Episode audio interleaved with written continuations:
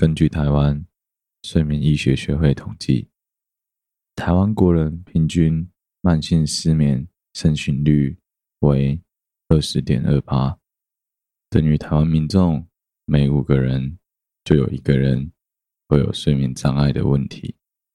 然而，随着年龄逐渐的增长，在社会上工作的压力越来越大，患有失眠的比例也会随着越来越高。造成我们失眠的原因有很多，想要彻底改善难以入眠的困扰，就必须要连同造成你失眠的病因、环境的问题，还有你的生活习惯一起做改善。只有如此，才能真正有效的解决你的睡眠困扰。建议所有有睡眠问题的人，仍然必须要主动寻求专业的医师，对你的身心做出最专业的评估，并且给予你完善的治疗。除了针对身体的疾病或者疼痛给予所有相关的治疗以外，我们也必须要了解关于睡眠、关于睡前的正确知识，试着调整生活作息，维持住固定运动的习惯，保持安稳平静的心情。经过这些调整，试着让自己的身体回归到最健康的状态，才能真正享受一夜好眠。现在，让我邀请听众朋友们跟着我一起，把你的房间灯光调暗。放下你手边的三 C 产品，闭上你的眼睛，让我的声音陪着你的脑袋慢慢的放松。希望能够借着我的声音，顺利的陪着你，慢慢的进入梦乡。睡啦，祝你一夜好眠。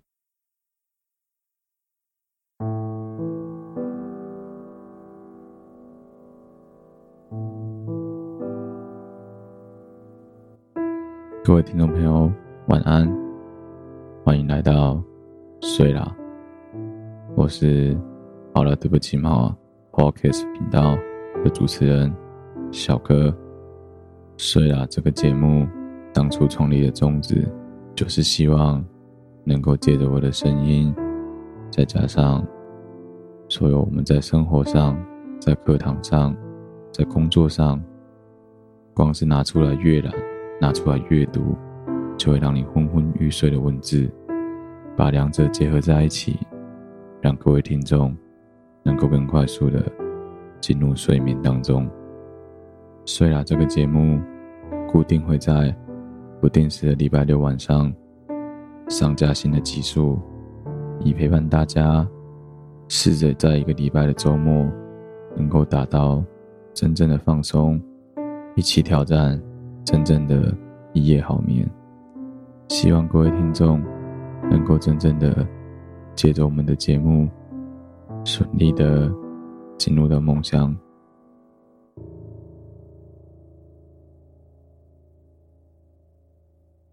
各位听众朋友，晚安，欢迎来到睡啦。自从上一集聊了连我自己听完都会很想睡觉的量子力学理论之后。想一想，我决定，如果要聊物理相关的议题，应该要聊我自己真正比较有兴趣的部分。所以这一集趁上一集的量子力学，这集要来跟大家接着讲一讲弦理论。弦理论 （string theory） 又称弦论，是发展中理论物理学的一支，结合量子力学。和广义相对论为万有理论，弦理论用一段段能量弦线做最基本单位，以说明宇宙里所有微观粒子，如电子、夸克、微中子，都由这一维的能量线所组成。换言之，弦论主张弦。以不同的振动模式对应到自然界的各种基本粒子。较早时期所建立的粒子学说，则是认为所有物质是由零维的点粒子所组成，也是目前广为接受的物理模型，也很成功的解释和预测相当多的物理现象和问题。但是，此理论所根据的粒子模型，却遇到了一些无法解释的问题。比较起来，弦理论的基础是波动模型，因此能够避开前一种理论所遇到的问题。更深的弦理论学说，不只是描述了弦状物体。还包括了点状、薄膜状物体、更高维度的空间，甚至平行宇宙。弦理论目前尚未能做出可以实验验证的准确预测。弦理论的发展历史，弦理论的雏形是在一九六八年，由加布里埃莱·维内齐亚诺提出。有说法称，他原本是要找能描述原子核内的强作用力的数学函数，然后在一本老旧的数学书里找到了有两百年历史的欧拉贝塔函数。这函数能够描述他所要求解的强作用力，但根据维内奇诺本人的说法，这个函数是他多年努力的结果，而那些偶然发现以及从数学书中发现的传言，令他本人很不高兴。不久后，乔纳特·苏斯凯发现，这函数可理解为一小段类似橡皮筋那样可扭曲抖动的有弹性的线段。在这日后，则发展成弦理论。目前，弦论学者普遍认为，强子散射振幅公式是弦论的开端。此一公式即来自于伽马函数与贝塔函数，描述两个强子一开始是两条弦，然后融合成一条。再分裂出两条，在这些弦扫过的区域称为世界面，可以用量子力学计算这整个过程的概率振幅。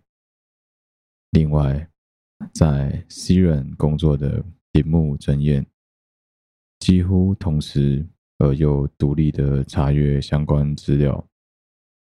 并且也发现了贝塔函数。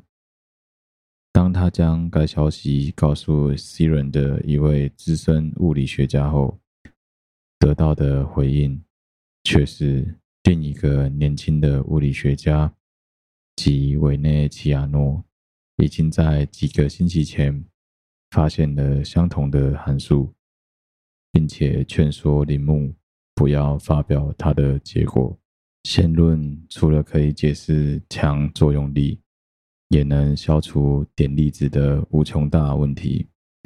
由于粒子的交互作用可以用费曼图描述，然而粒子的交互作用点却等同于奇异点。换句话说，它会引起无穷大的问题。虽然量子场论中的重整化理论可以解决无穷大。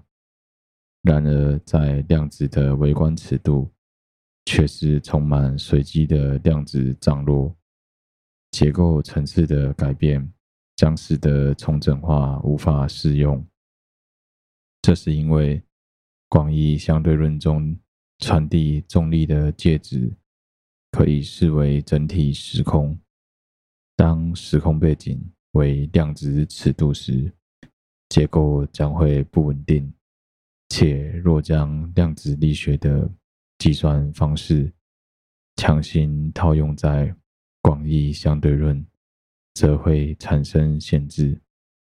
因此，若用弦来描述粒子交互作用的费曼图，基本上不会产生基点。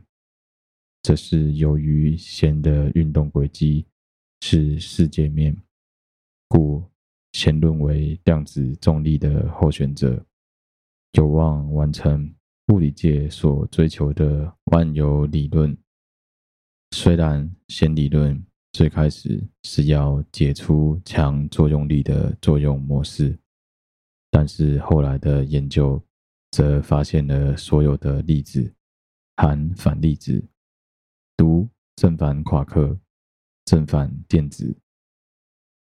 正反微中子等等，以及四种基本作用力粒子：胶子、中间玻色子、光子、引力子，都能用类似方法表现出一小段的不停的振动能量弦线，而各种粒子彼此之间的差异，只是这弦线的长度、振动参数。和形状的不同而已。玻色弦理论最早期的弦论叫做玻色弦理论。南部阳一郎给予最早的作用量，但是该作用量在场论的框架内难以量子化。此后，亚历山大·波里亚科夫给予一个等效的作用量。其几何含义是把时空坐标视为一个世界面的标量场，并且在世界面上满足广义相对论的一般坐标变化规则。除此之外，如果要求这个作用量同时满足在外而不换下不变，那么自然的会要求这个世界面。是一个二维的曲面。玻色弦理论是最简单的一个弦理论模型。它最重要的物理图像是认为物理粒子不是单纯的点粒子，而是由于弦的振动产生的激发态。显然，它有很大的缺点。其一是它只简单描述标量玻色子，没有将费米子引入框架内；其二，没有包含一般量子场论中的规范对称性；其三是当研究它的质量谱时候，发现它的真空态是一组质量平方小于零的不稳定块子。所有这些问题。在推广到超弦理论后，得到很好的解释。开弦，一九九五年，加利福尼亚大学圣塔芭芭拉分校的约瑟夫·波尔钦斯基发现，弦理论是一个相当晦涩的特点。他发现，开放的弦的端点开弦。在现在某些特别的时空区域时，无法完全自由地移动。波尔钦斯基随后猜测，这些特殊的空间正是被 P 膜所占据。这些粘性的膜就叫做狄利克雷 P 膜，或称为 DP 膜。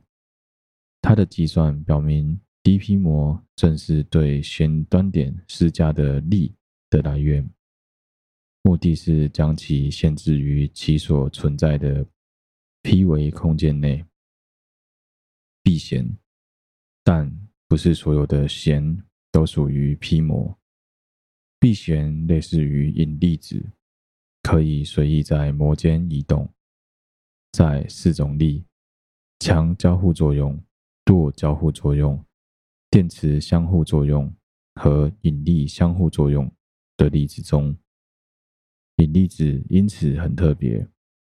研究人员推测，这或许就是为什么对其他三种力的研究都没有办法找到高维空间的存在。这三种力的媒介粒子就是将它们自己限制在 P 膜里的开旋。现阶段所需要做的，就是对引力子进行更详实的研究，来证明其他维度的空间的存在。超弦理论，弦理论这一用词所指的，原本包含二十六维的波色弦理论和加入超对称性的超弦理论。在近日的物理界，弦理论一般是专指超弦理论。为了方便区分，较早的波色弦理论则以全名来称呼。一九九零年代，受到对偶性的启发，爱德华·维顿造了一个十一维的 M 理论，把五种版本的十维超弦理论与十一维超重力论。推演成 M 理论的六个型，这些发现带动了第二次超弦革命，有数百篇的论文因此出现。弦理论与大统一理论，弦理论会吸引这么多注意，大部分的原因是因为它很有可能会成为大统一理论。弦理论也可能是量子引力的解决方案之一。含有量很大，除了引力之外，它很自然地成功描述各式作用力，包含电磁力和自然界存在的各种作用力。超弦理论还包含组成物质的基本粒子之一的费米子。至于弦理论能不能成功地解释基于目前物理界已知的所有作用力，和物质所组成的宇宙，这还是未知数。至今，研究员仍未能找到一个弦论模型，其低能极限为标准模型。而外围，而外围是相对于四维时空而提出的一个概念。一般泛指的是理论在四维时空基础上拓展出来的其他维度。爱因斯坦提出宇宙是空间加时间的四维时空。一九二六年，德国数学物理学家西奥多·卡鲁扎在四维时空上再添加一个空间维，也就是添加第五个维。把爱因斯坦的相对论方程式加以改写，改写后的方程式可以把当时已知的两种基本力，即电磁力和引力，很自然的统一在同一个方程中。至此，理论中存在额外添加的维度，统称为额外维。超弦理论中是一维时间、十维空间。或十一维的空间低模。由于超弦理论的时空维度为十维，所以很自然的可以认为有六个额外的维度需要被进化。当对 B 弦进化时，可以发现所谓的 T 对偶；而对开弦进化，则可以发现开弦的端点。是停留在这些超曲面上的，并且满足狄利克雷边界条件，所以这些超曲面被称为低模。研究员称低模的动力学为矩阵理论 （M 理论），视为 M 字来源之一。在未获实验证实之前。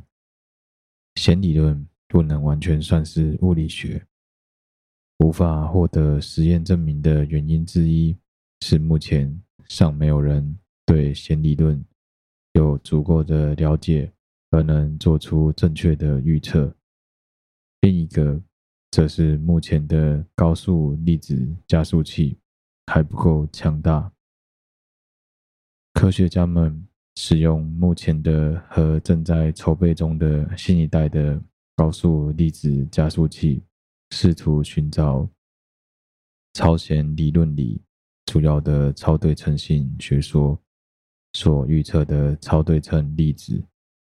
但是，就算是超粒子真的找到了，这仍不能算是可以证实弦理论的强力证据，因为那也只是找到了一个本来就存在于这个宇宙的粒子而已。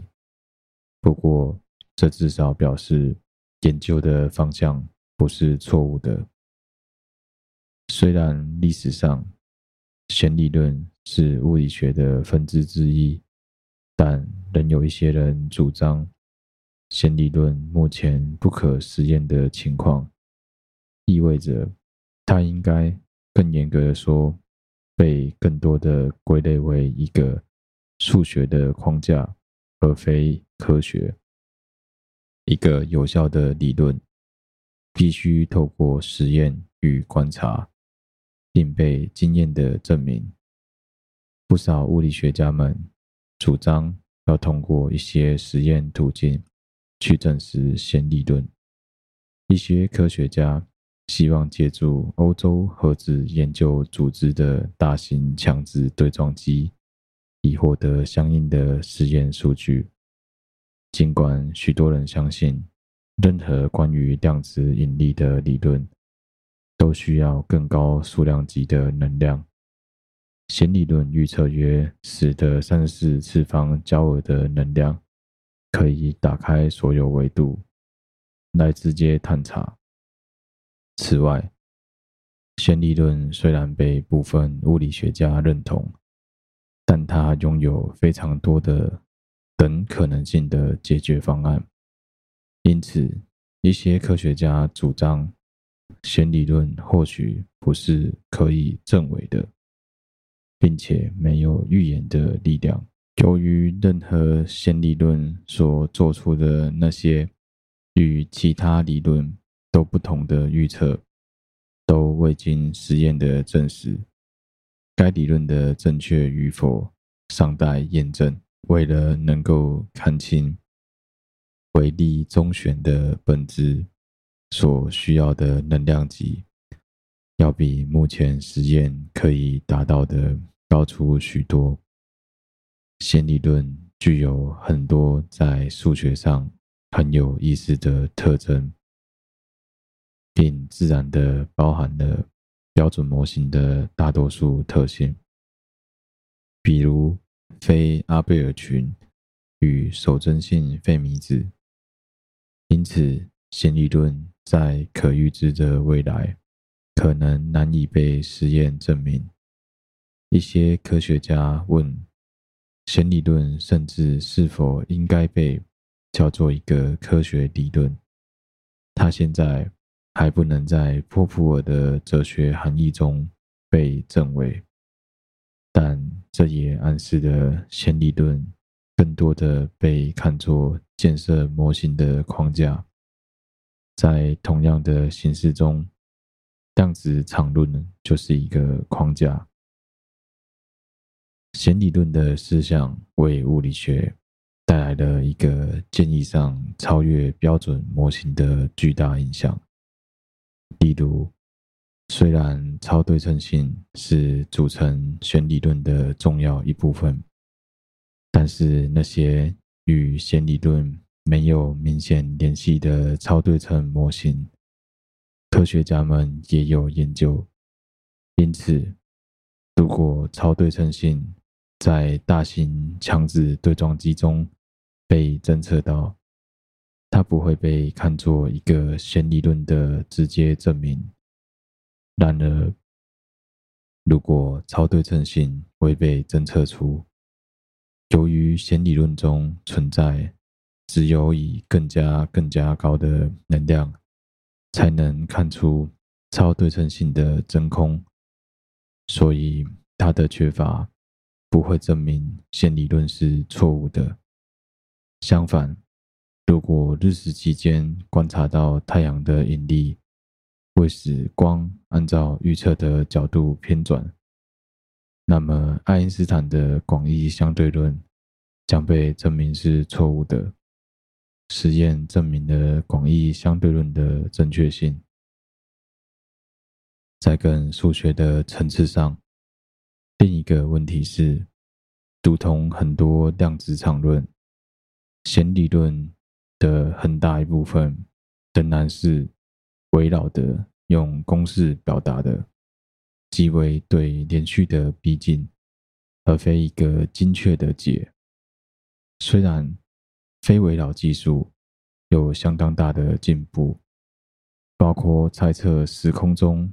满足某些渐进性的完整定义，仍然缺乏一个非围绕且充分的理论定义。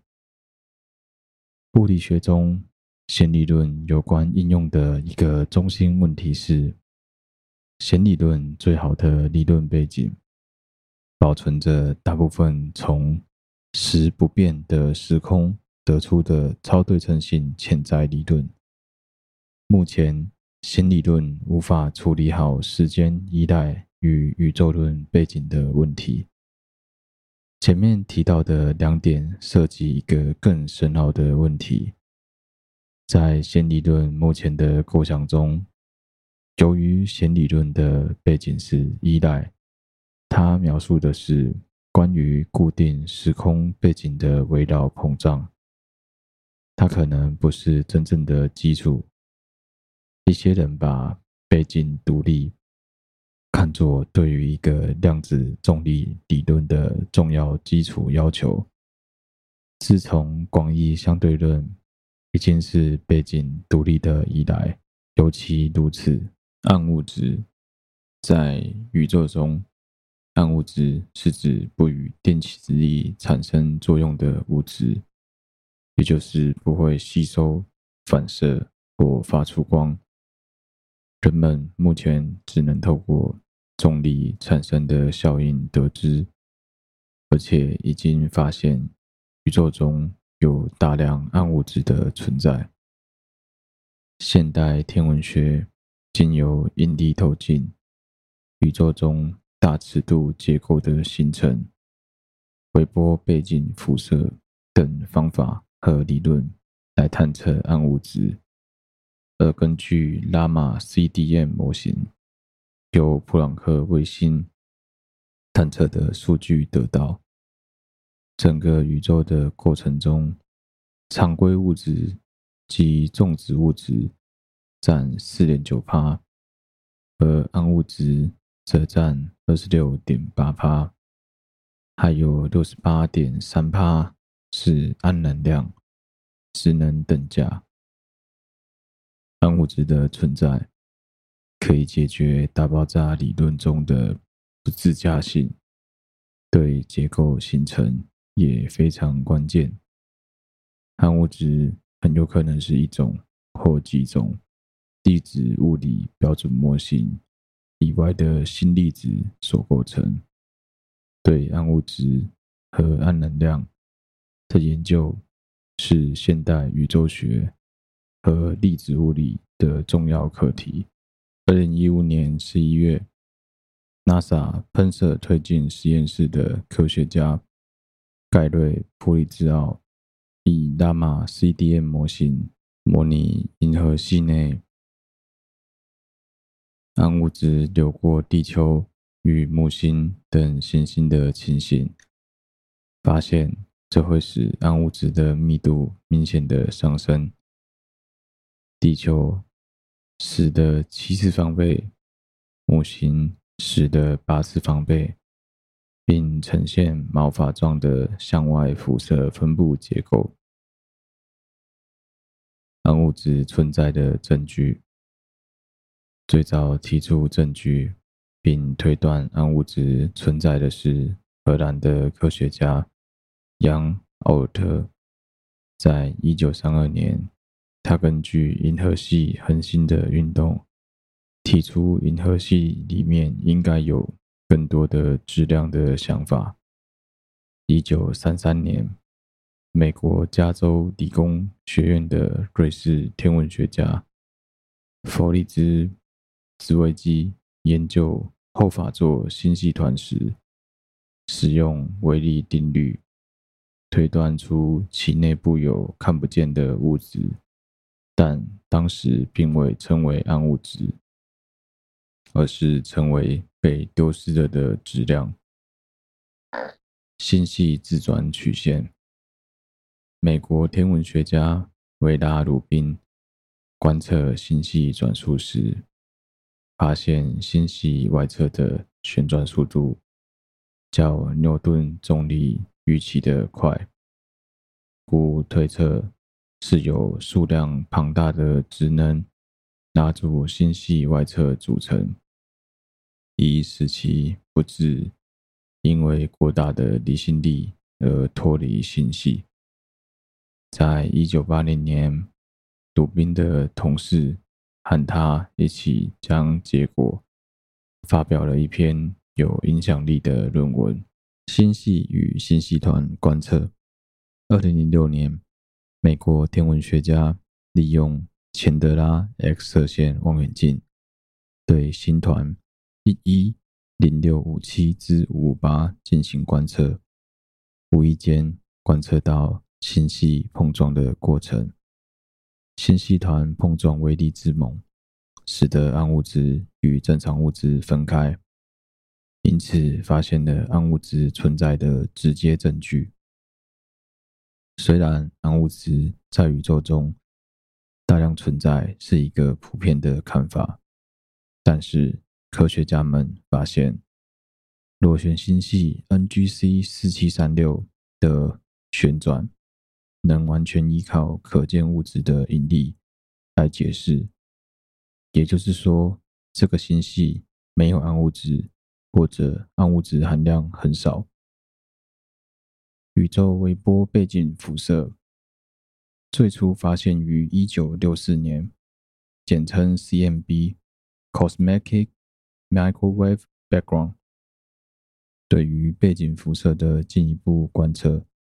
也支持这个理论，并给予了更多架构理论模型的条件。这些观测中最著名的当属宇宙背景探测者 （COBE）。宇宙背景探测者观测到二点七二六 K 的辐射温度，以及在一九九二年第一次观测到。约十万分之一的温度起伏，在随后的几十年里，许多地上或者高空气球实验对 CMB 的各项异性做了更进一步的观测。这些实验最初的目的是要去量测 CMB 谱密度的第一峰值。在之前，宇宙背景探测者的两侧并未给出足够好的解析度。在两千到两千零一年之间，毫米波段气球观天计划借由两侧观测 CMB 的各项异性，发现宇宙是接近平坦的空间结构。在一九九零年代，第一峰值的量测上不断提高了敏感度。毫米波段气球观天计划提出了报告，指出。最大的谱密度波动发生在尺度约为一度角时。这些观测足以排除宇宙弦作为宇宙结构形成的主因，而趋向于接受暴涨理论暗物质的组成与理论模型。虽然人们已经对暗物质做了许多天文观测，其组成成分至今。仍未能全然了解。早期暗物质的理论着重在一些隐藏起来的一般物质星体，例如黑洞、中子星、衰老的白矮星、褐矮星等。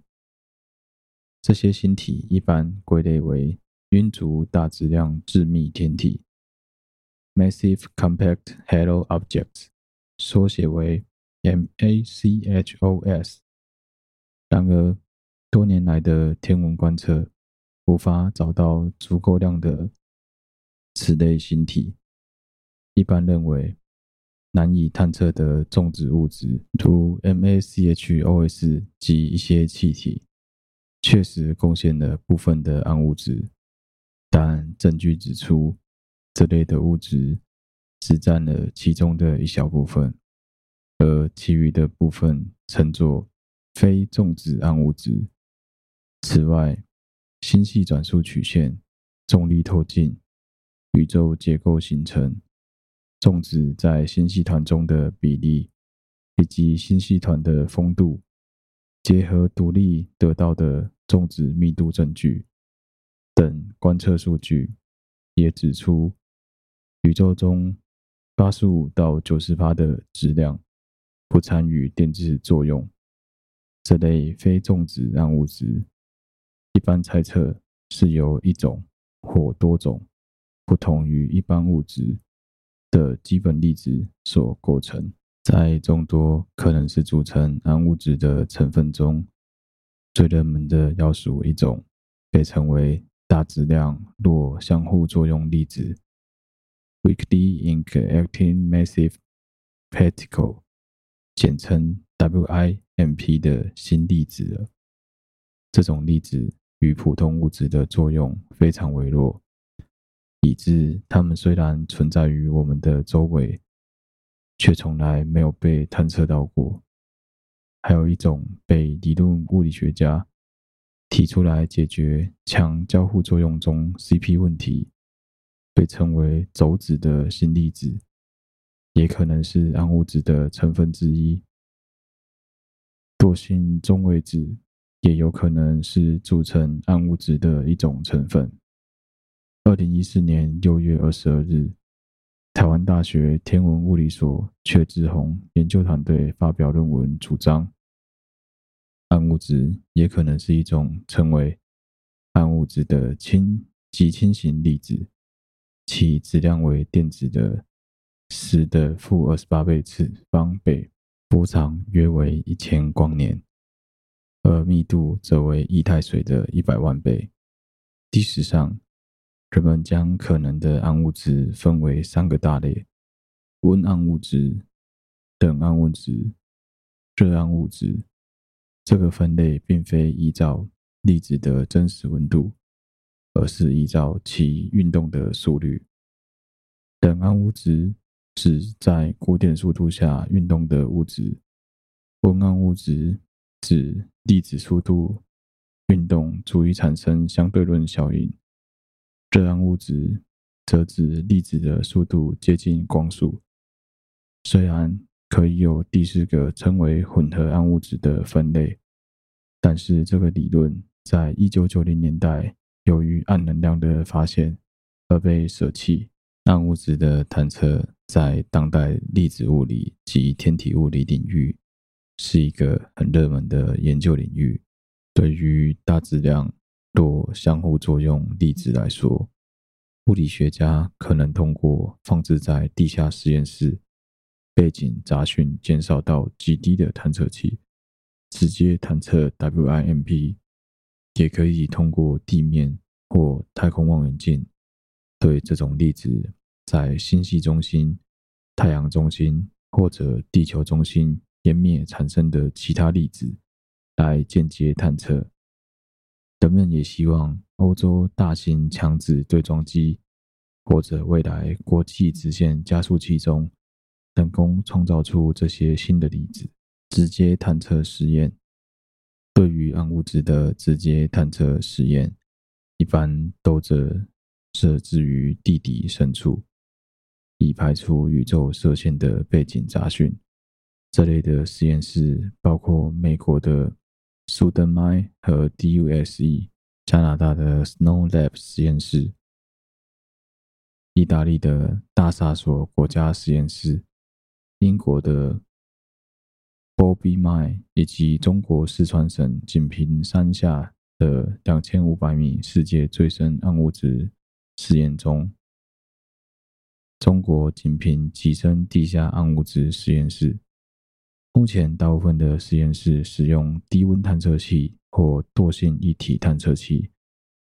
低温探测器是在低于一百 mK 的环境下探测粒子撞击者这类的晶体接收器所产生的热。惰性液体探测器则是探测液态疝或液态氩中离子碰撞产生的闪烁。低温探测实验包括了 CDMS、CRESST、EDEDWEISS 以及 EURECA。惰性液体探测实验包含了 ZEPLIN、XENON、DEAP、ARDM、WARP、LUX 和最深的中国暗物质实验及粒子和天体物理三探测器。这两种探测技术都能够从其他粒子与电子对撞的杂讯中，辨识出暗物质与核子的碰撞。其他的探测器实验有 SIMPLE 和 Picasso、DAMA9、DAMA Libra 实验探测到一年性的事件数变化，并宣称此现象是源自于暗物质。随着地球绕太阳公转，探测器与暗物质的相对速度会做小幅度的变化。目前这个说法并未受到证实，同时也很难与其他实验的结果不互相冲突。方向性的暗物质探测方式是运用太阳系绕行银河系的运动，利用低压 TPC，我们可以得知反弹路径的资讯。并借此去了解 WIMP 与原子核的作用。从太阳行进方向入射的 WIMP 讯号，可以从各项同性的背景杂讯中分离出来。这类的实验包含有 DMPPC、Drift、Newagi 和 MiMark。二零零九年十二月十七日，CDMS 的研究团队。发表了两个可能的 WMP 事件，他们估计这两起事件来自自己之背景的讯号，中子错论的贝塔射线或是伽马射线的可能性是二十三趴，并且做出了这样的结论。这个分析结果无法被视为 WIMP 的有力证据。但我们不能排除这两起事件来自 WIMP 的可能性。COGENT 实验于二零一一年五月公布先前十五个月的探测结果，显示粒子的碰撞率呈现周期性的变化，夏天较高，而冬天比较低。这可以看作是暗物质存在的证据之一。这个结果支持。已经进行了十三年的意大利的 Dama Libra 暗物质探测实验，COGENT 的实验结果显示，探测到的 WIMP 的质量是中子质量的五到十倍。这与其他某些实验不符，但是其他实验对低能暗物质的探测精度没有 COGENT 来的高。间接探测实验，暗物质的间接探测主要是观测其两两湮灭时所产生的讯号。由于其湮灭所产生的粒子与其暗物质的模型有关，有许多种类的实验被提出。假设暗物质是马拉耶纳粒子。那两个暗物质对撞会湮灭，产生伽马射线或正负粒子对，如此可能会在星系运生成大量的伽马射线、反质子和正电子。实验计划 PAMELA 便是探测这类的讯号。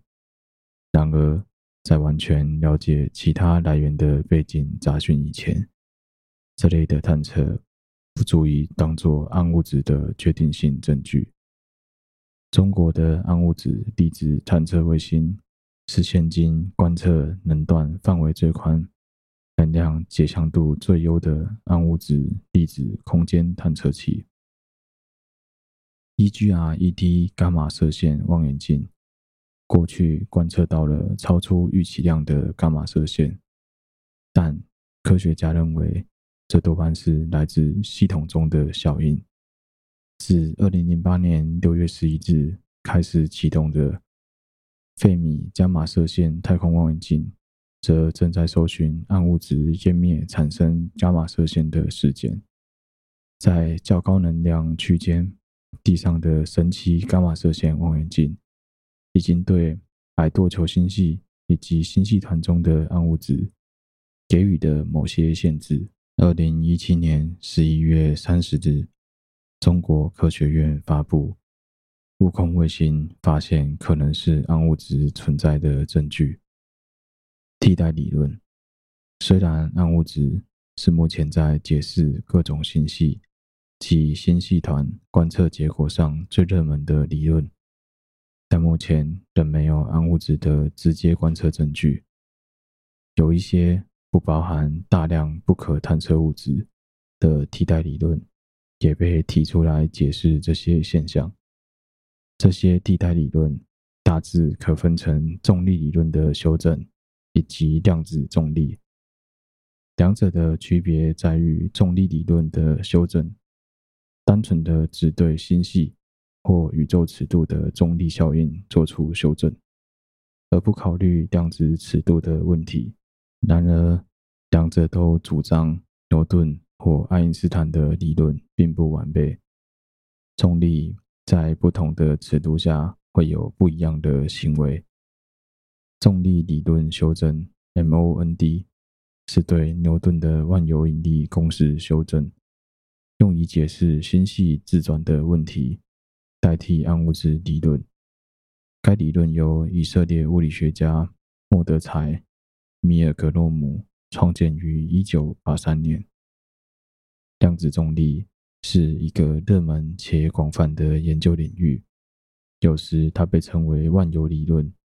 一般来说，它是指企图统一重力以及量子力学的理论。这两门物理至今未能被完全的整合。回圈量子重力、超弦理论以及其继任的 M 理论，皆属于这类的理论。量子真空，物理学家追根索可夫哈加托沃基提出，量子真空中的虚引力偶极能被临近。重核心与星系中的重质物质引力极化。当虚偶极排列时，它们能产生额外的引力场，能与恒星及星系所产生的引力场结合，在星系的旋转曲线上产生相同的加速效应。参见光暗物质。静物质、自相互作用暗物质、变色龙粒子、大质量弱相互作用粒子、晕足大质量致密天体、大质量重子天体强关联星团、大质量相互作用粒子 SIMP 共形引力。牛顿力学修正、标量场暗物质、暗物质云、星系自转问题、多引力透镜、暗能量、伪中子、非粒子物理。谢谢大家收听这一集的水啦，我是小哥，我们下集再见，晚安，祝各位一夜好眠。